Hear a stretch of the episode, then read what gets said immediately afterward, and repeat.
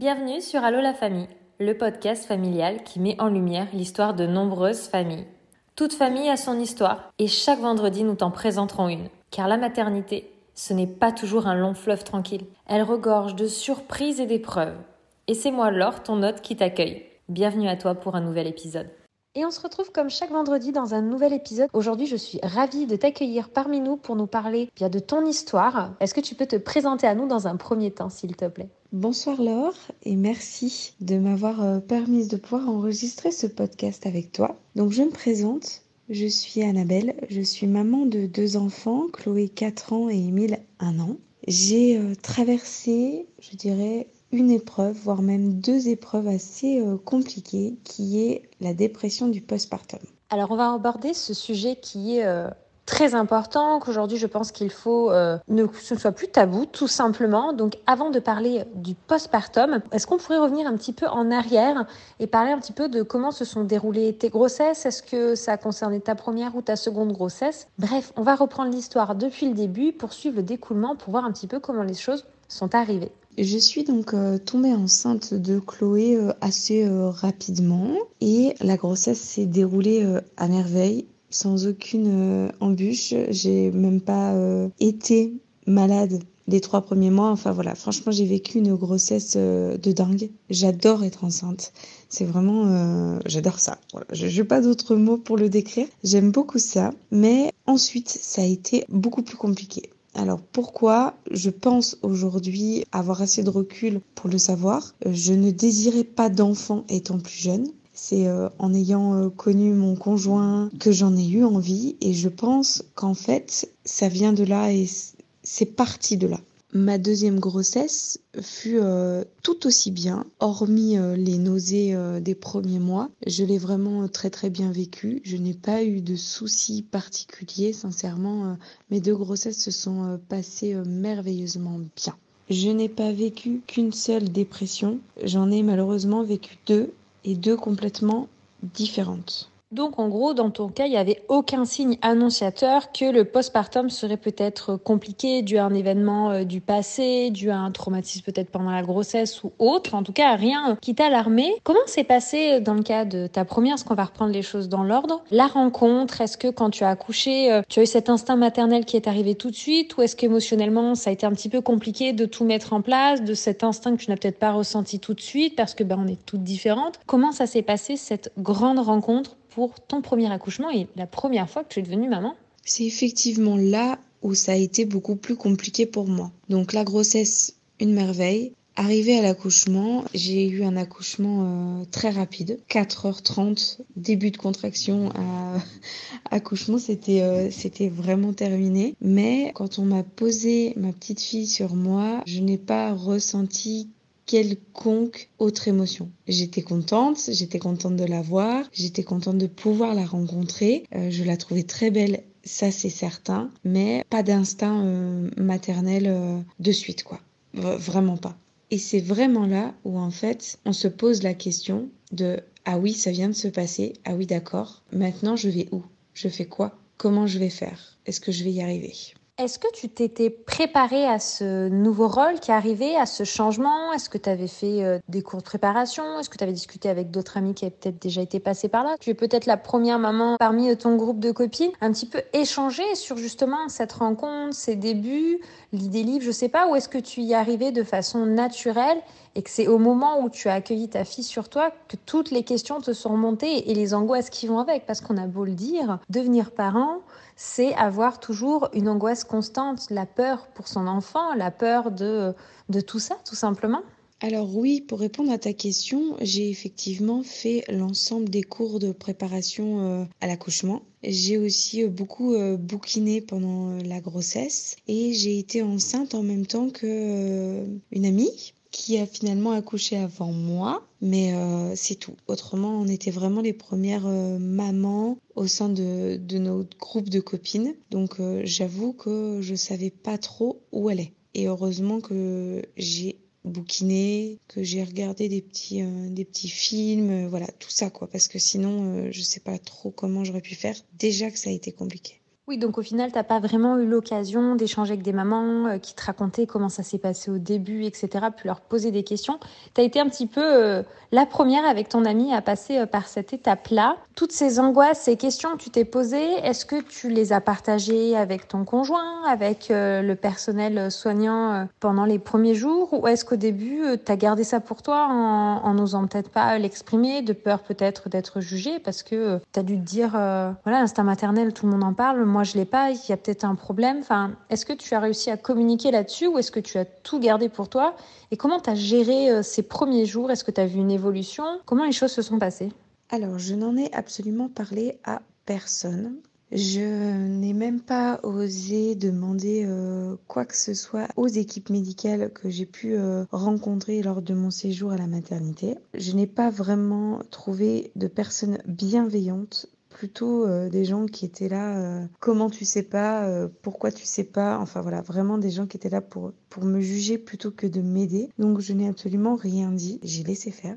J'ai ensuite pu me tourner vers mon ami qui avait accouché avant moi, qui m'a été de bons conseils, mais enfin surtout d'une très bonne écoute quand j'en avais besoin, surtout la nuit, parce que je réfléchissais beaucoup trop, je surveillais et c'est surtout la nuit qu'elle était euh, présente. Je n'ai vraiment pas voulu en parler, je m'étais dit que c'était normal, qu'effectivement l'instinct maternel n'est pas là pour tout le monde et que devenir parent, eh bien ça s'apprend, ça tombe pas du ciel. J'étais vraiment partie dans cette optique-là en me disant bah ça va passer de toute façon, euh, c'est en faisant, en apprenant, que je vais y arriver. Et ces premiers jours, ton conjoint, lui, comment il se sent dans son rôle de parent? Est-ce qu'il arrive un petit peu à trouver sa place, à participer au, début de la vie euh, de bébé? Peut-être qu'il est en position de retrait, est-ce que tous les hommes ne sont pas forcément à l'aise? Euh, Comment ça se passe au début à tous les deux, en fait?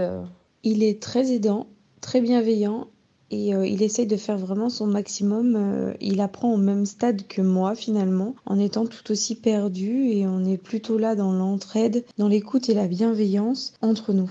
C'est tellement important et primordial de pouvoir euh, s'entraider dans un couple parce qu'on devient tous les deux parents. On a tous les deux ce nouveau rôle qu'on apprend c'est tous les deux le premier enfant, voilà, c'est un apprentissage en même temps. Est-ce que ça t'a aidé justement dans, dans, cet apprentissage et cette prise de confiance dans ton rôle de maman, de se dire, bah, en fait, euh, lui aussi, c'est pareil? Ou est-ce que tu étais vraiment euh, dans ta bulle à toi et euh, tes angoisses à toi? Je voyais qu'il était là, je voyais qu'il apprenait comme moi, qu'il essayait de faire son maximum. lui, il a repris le travail très rapidement parce que son congé paternité n'a pas été accordé de suite parce qu'on n'avait pas anticipé un courrier à faire et donc il ne l'a pas eu de suite. Donc à notre retour de la maternité, le lendemain, il allait déjà travailler. Donc c'est là où je me suis sentie complètement démunie et perdue. Et j'avoue que je me suis euh, mis dans ma bulle. J'étais sans cesse en train de ressasser euh, tout ce qu'il fallait pas. Cette étape-là a été compliquée pour moi après l'accouchement de Chloé parce que reprendre le travail euh, au retour de la maternité pour lui, je me suis sentie complètement euh, seule avec mon bébé et sans savoir ce que je devais faire et si j'allais bien le faire. C'est quoi en fait toutes ces mauvaises choses que tu te dis dans ta tête? Parce que du coup tu t'auto-infliges en te disant que c'est des mauvaises choses. Qu'est-ce que tu te dis en fait à ce moment-là? Qu'est-ce qui te traverse l'esprit?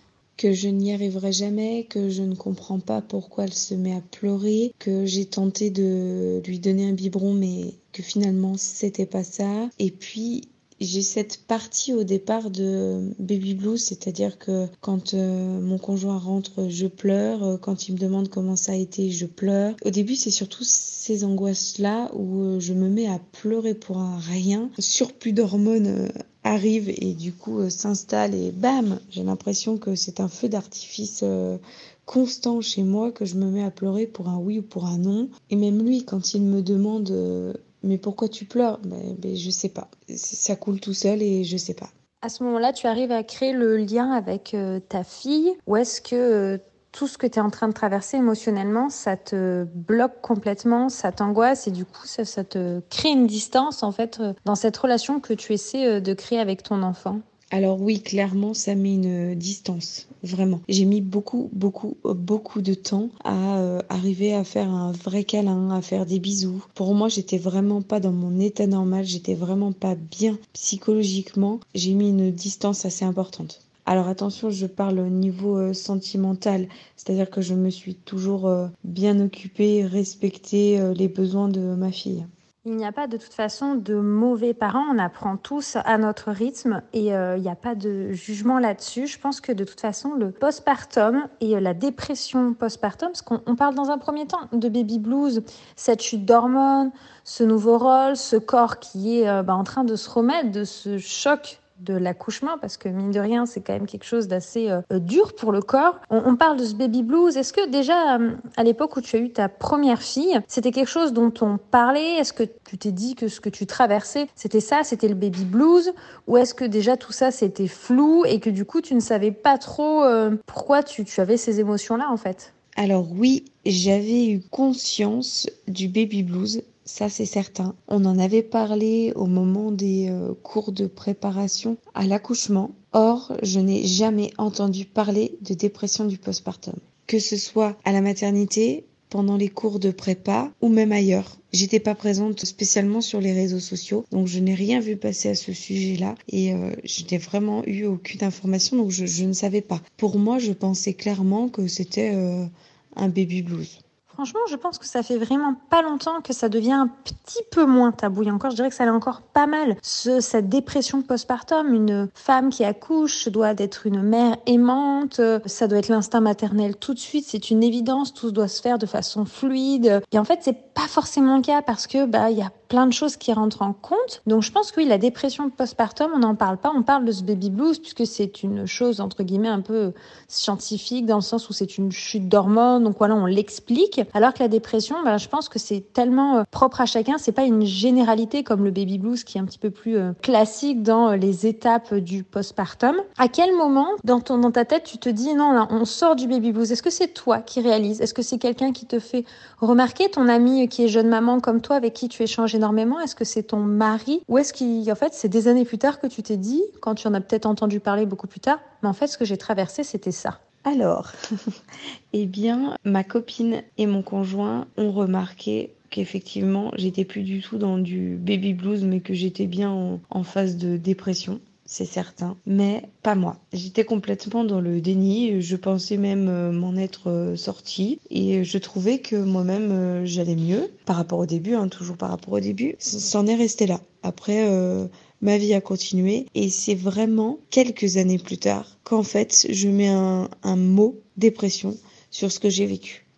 Comment ça s'est passé, les étapes? Parce que du coup, à partir du moment où tu as, tu as réussi à mettre un mot des années plus tard, tu y étais encore d'une certaine manière Parce que une dépression, il y a des personnes qui sont sous traitement, qui se font accompagner. C'est, quand même une procédure, un processus long. Tu étais dans le déni. Mais euh, est-ce que tu y étais toujours ou est-ce que c'est peut-être avec l'arrivée euh, de ta seconde grossesse que tu as réalisé euh, émotionnellement les choses un petit peu? Comment, Quels ont été les différents paliers en fait?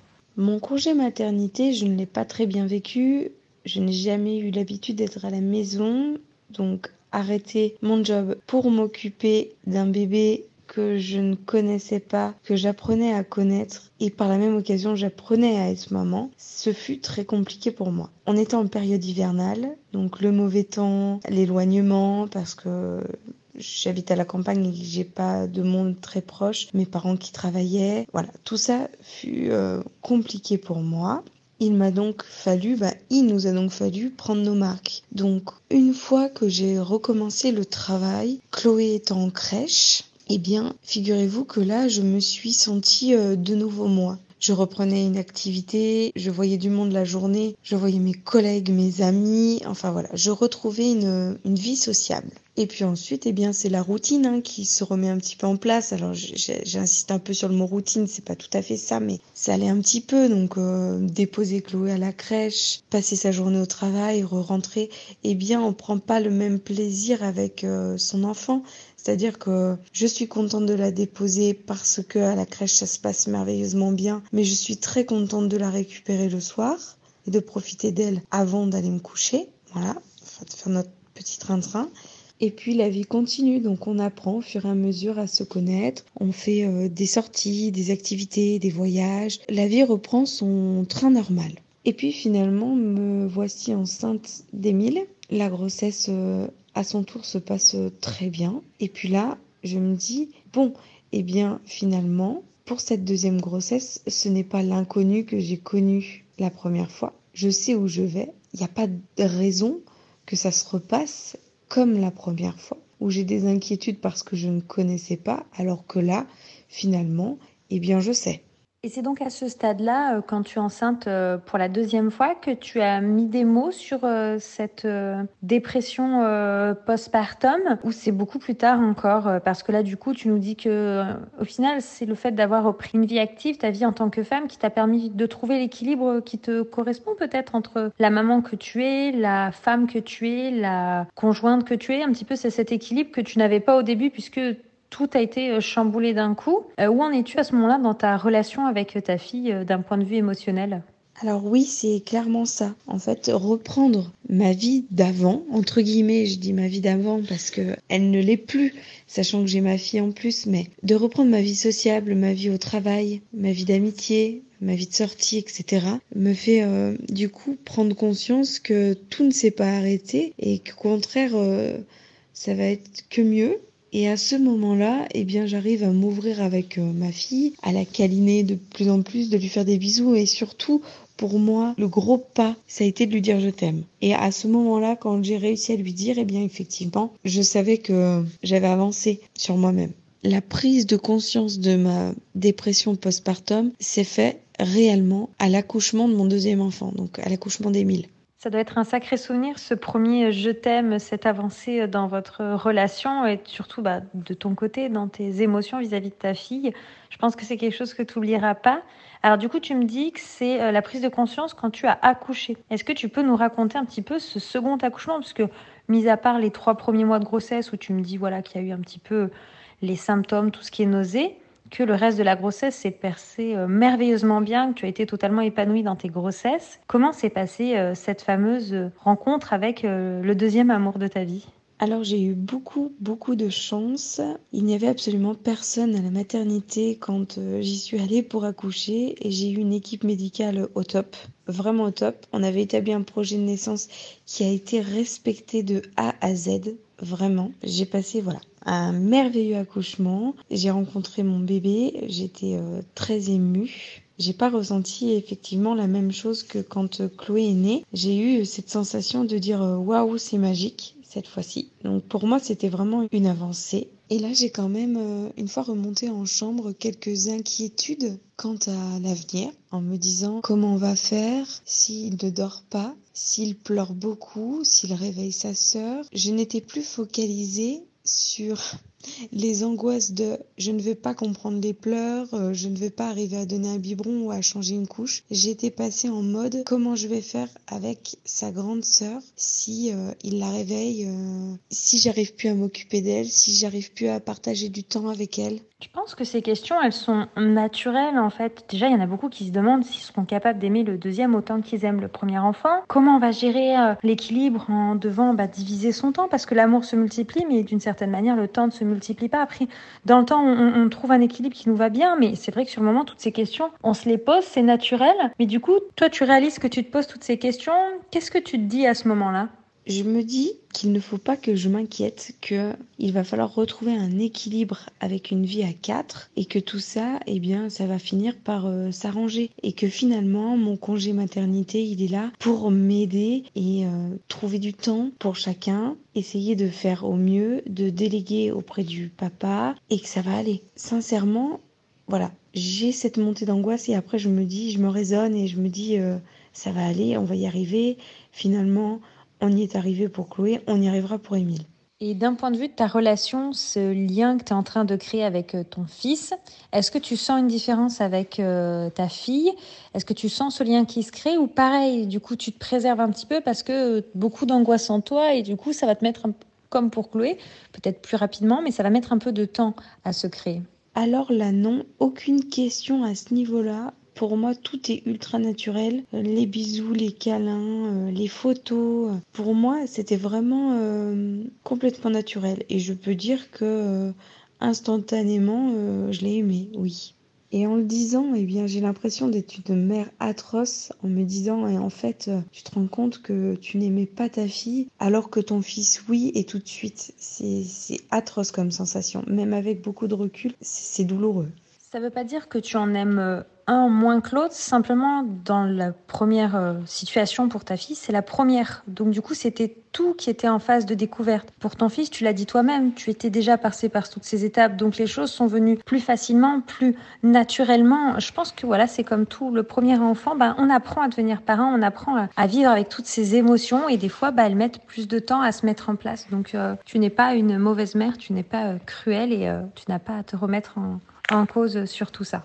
C'est donc à ce moment-là que tu as réalisé euh, cette dépression que tu as fait euh, pour ta fille, ou il a fallu euh, attendre quelques temps après l'arrivée de ton fils pour te rendre compte et mettre un mot sur tout ça?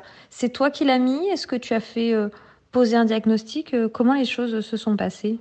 Eh bien, on a mis un mot sur ce qui s'est passé à la maternité parce que j'ai accouché en période de Covid et euh, l'absence de visite, je vous avoue que pour moi, ça a été euh, bénéfique. J'ai eu une équipe euh, médicale au top et j'ai eu une sage-femme très très très sympa qui a pris le temps de s'asseoir en chambre et de discuter avec moi de ça.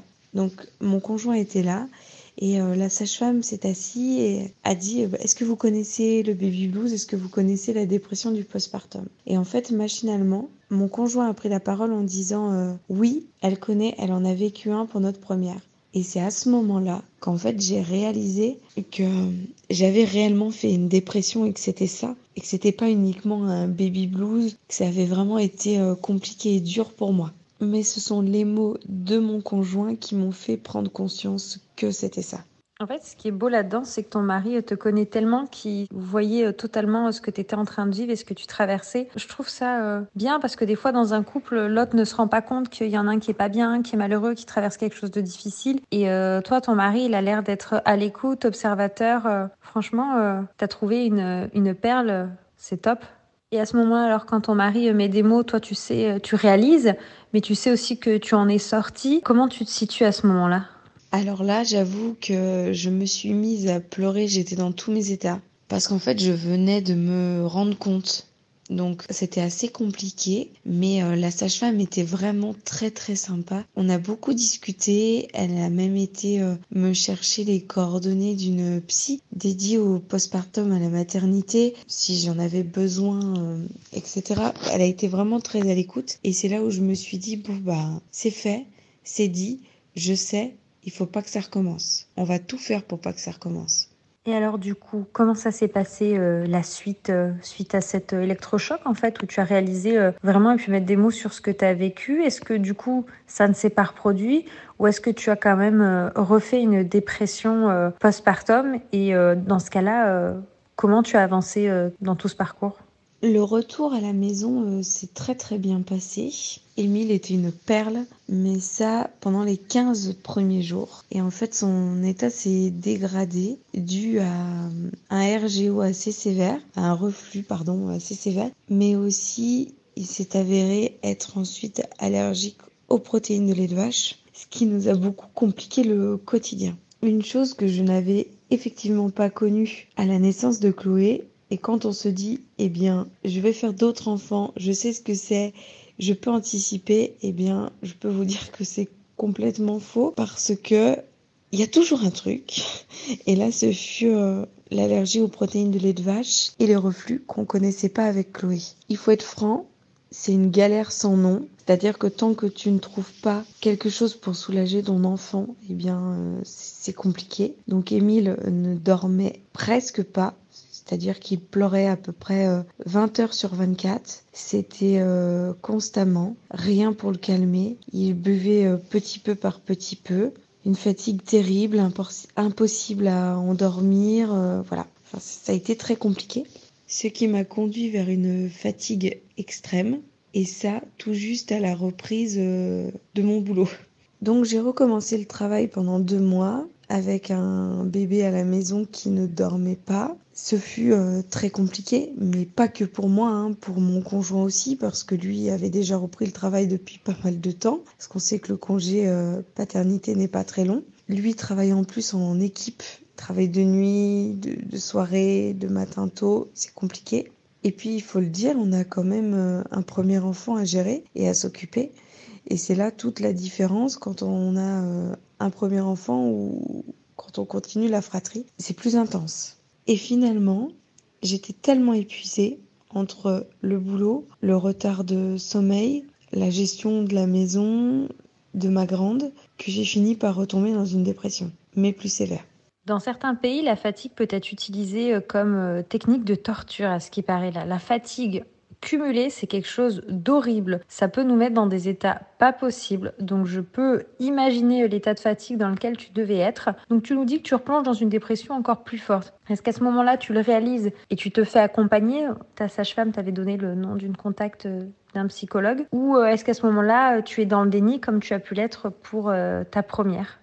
Alors là, non, je n'ai pas été dans le déni. J'ai même été voir ma sage-femme qui m'a suffi pendant la grossesse d'Émile pour en discuter, déjà parce que j'avais mon rendez-vous post-accouchement là. Donc j'en ai profité et en fait à peine assise, euh, je me suis mise à pleurer et d'elle-même elle a compris que ça allait pas et que j'avais besoin de j'avais besoin d'aide. Elle m'a redirigée vers mon médecin traitant pour pouvoir en discuter et puis pour pouvoir me faire prescrire un arrêt parce qu'entre la fatigue cumulée et le, boulot, sincèrement, je n'y arrivais plus. J'avais besoin de souffler et j'avais besoin de me reposer. Donc j'ai laissé Émile en crèche, en micro-crèche, pendant que j'étais en arrêt de travail pour pouvoir me reposer et dormir la journée. Et outre l'arrêt, est-ce qu'il t'a été euh, recommandé, prescrit, je ne sais pas si ça se prescrit, un accompagnement euh, psychologique à ce moment-là Et est-ce que d'un point de vue déjà médical, les choses ont pu avancer pour que ton fils puisse, euh, je ne sais pas, est-ce qu'on t'avait fait passer sur un lait ou autre pour soulager? Est-ce que ton fils avait un traitement? Je sais qu'il y a des enfants, quand ils ont RGO très fort, ils ont des médicaments qu'ils prennent pour tout simplement apaiser leur estomac parce que ça dure jusqu'à ce que l'enfant marche. Donc ça peut être très très long. Quand on est dedans chaque jour, c'est horriblement long. Alors oui, ça a été euh, assez compliqué pour Émile. Pourquoi? Parce que beaucoup euh, de médecins ne sont pas euh, qualifiés sur le RGO et sur les allergies aux protéines de lait de vache, donc ça a mis beaucoup beaucoup de temps. Bah, le temps paraît surtout très long quand on, est dedans. De mémoire, à 5 mois, on a réussi à l'apaiser, à lui trouver un lait qui lui convenait. On a complètement arrêté des protéines de lait de vache et il est passé à un lait aux acides aminés qui l'a calmé, euh, je dirais, presque instantanément. Du jour au lendemain, on a vu un bébé sourire. C'était un réel bonheur en fait. Je ne sais pas trop comment vous le décrire parce que si vous n'avez pas été confronté à ça, je pense que c'est compliqué à imaginer. Mais euh, avoir un bébé qui se tord de douleur à longueur de journée, avant la tétée, pendant la tétée et après, parce qu'au moment de la digestion c'est juste horrible, c'est épuisant. Finalement, à 5 mois, on a réussi à lui trouver un lait qui lui convenait. On a arrêté aussi les traitements médicamenteux qu'il avait type euh, Inexium et Gaviscon nourrisson parce que le lait euh, lui convenait et qu'il n'avait plus de remontée acide. Et c'est presque à ce moment-là où moi, je me suis mise en arrêt parce que j'étais complètement épuisée. Ah mais une fois qu'on trouve euh, la solution pour l'enfant, euh, c'est miraculeux. Alors je, moi je n'ai pas été euh, maman avec un enfant RGO. Par contre j'ai une amie où ils ont vécu ça et ça a été terriblement long parce que ça a été pour eux pas une allergie aux protéines euh, de lait de vache, mais vraiment un, RGO euh, dû à lui-même. Et euh, tant que le petit ne marchait pas, ça a été terrible. Ils étaient obligés d'avoir un système avec le lit très incliné, un cumul de fatigue monstre. Donc j'ai vu mon ami vraiment dans un état de fatigue pas possible. Donc je peux juste imaginer cet aspect fatigue. Donc tu me dis que c'est à peu près au moment où tu as été mis en arrêt. Comment ça s'est passé du coup la, suite, euh, toi, pour récupérer de la fatigue Et est-ce que du coup tu as enclenché un suivi euh, avec un psy Ou est-ce que euh, l'arrêt et le fait de pouvoir récupérer de sa fatigue, de cette fatigue cumulée, t'a permis déjà rien que ça à pouvoir remonter la pente de toi-même? Alors non, je n'ai pas opté pour un suivi psychologique. J'y réfléchis longuement et puis euh, finalement, je me suis dit que ça passerait. Certainement à tort, je pense que il est bien, il est bon d'avoir un suivi psy, surtout quand on peut avoir un personnel, euh, un psychologue ou un psychologue dédié en, en post-accouchement. Je trouve que voilà, Peut-être que je reverrai ce point-là plus tard. J'ai d'abord été en arrêt pendant 15 euh, jours ce qui ne m'a bien évidemment pas suffi. Et finalement, j'étais euh, vraiment pas bien et euh, j'avais besoin de prendre du recul sur ma vie professionnelle d'autre part. Et euh, j'ai été en arrêt pendant six mois. Six mois pendant lesquels j'ai été sous anxiolytique parce que j'avais des crises d'angoisse et j'avais vraiment besoin d'arriver à trouver quelque chose qui me calmait. J'imagine que ça a été une période compliquée, une période de questionnement. Est-ce que tu as réussi au cours de ces six mois à te retrouver, à savoir euh, vers quoi tu avais envie d'aller, euh, entre autres euh, professionnellement? Puisque du coup, d'un point de vue émotionnel, tu disais que tout ce qui était amour et affectif pour ton second, il n'y avait eu aucun souci à ce niveau-là. C'était plus toi en tant que personne pour qui c'était une période compliquée. J'ai eu une grande partie de remise en question personnelle et euh, j'ai pris la décision euh, de démissionner et j'ai trouvé un nouvel, euh, un nouvel emploi début d'année, donc là janvier 2022. J'en suis très satisfaite et sincèrement je me suis enfin retrouvée. Pourquoi? Parce que j'ai pu arrêter mes anxiolytiques et surtout j'ai un bébé bonheur, je dirais, qui n'a plus de douleur, qui aujourd'hui n'a plus d'allergie parce que sa réintroduction aux protéines de lait de vache s'est très bien passée, qui euh, respire la joie de vivre et euh, voilà. Et je me retrouve, euh, moi, sereine. Mais j'ai aussi une grande fille qui est euh, enfin épanouie d'être euh, grande sœur parce qu'au début euh, ce fut compliqué. Elle le disait d'elle-même. Mon petit frère pleure tout le temps. C'était terriblement vrai. Et maintenant elle, fait la différence et elle joue avec son frère et rigole ensemble et voilà, ils partagent de super moments et ça fait chaud au cœur, chaud à mon cœur de maman. Vous avez enfin tous trouvé euh, votre équilibre et euh, votre euh, rythme en fait. Et ça, ça peut être un processus très long. Tu as trouvé une profession où tu as pu arrêter tes anxiolytiques et ça, je pense que c'est vraiment un, grand cap. Et puis de voir la relation entre tes deux enfants se développer et, et, cette complicité, ça doit être quelque chose de merveilleux. Moi-même, maman d'une petite fratrie, leur complicité pour moi, c'est tellement quelque chose d'important. Du coup, on peut dire qu'aujourd'hui, euh, tu en es où euh, d'un point de vue de ta dépression euh, postpartum? C'est quelque chose derrière toi maintenant? Oui, clairement, les dépressions sont loin derrière moi. Mais j'ai aussi pris une décision, celle de ne plus vouloir d'enfants. Je pense que notre famille est déjà au complet. Voilà, ça c'est un choix personnel. Mais une autre chose, c'est que je ne me sentirais pas capable de pouvoir revivre ça une autre fois. Je m'en sens complètement incapable. Il y a aussi une chance pour que ça ne se reproduise pas, c'est certain, mais euh, je ne peux pas prendre le risque. C'est peut-être un peu égoïste, oui. C'est pas forcément égoïste, c'est savoir connaître ses limites et ses capacités. Euh, avoir une grande famille ne veut pas dire être plus heureux qu'un couple qui fait le choix, par exemple, de n'avoir euh, qu'un enfant. Il faut savoir connaître ses capacités et ses limites pour ne tout simplement euh, pas euh, enlever cet équilibre euh, qui se trouve au sein de la famille. Donc je pense qu'effectivement ton choix est, réfléchi et n'est pas égoïste, il est plutôt justement sain de te dire que toi tu ne pourras pas passer cette étape une troisième fois et ça serait aussi difficile pour toute votre famille. Qu'est-ce que tu voudrais dire aux personnes qui écoutent cet épisode par rapport à ce que tu as traversé?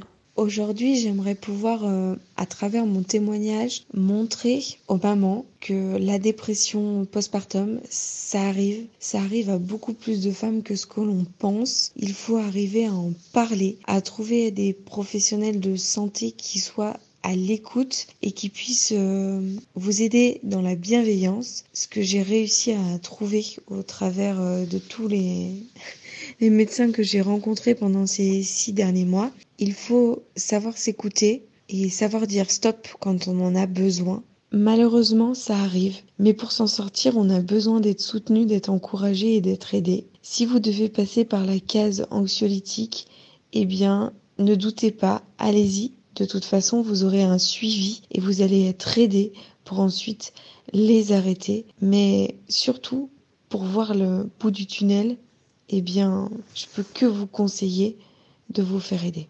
La seule étape qui reste aujourd'hui à franchir, c'est celle où les mamans doivent arrêter de se juger entre elles. Pour moi, euh, je tiens à le préciser parce que c'est hyper important.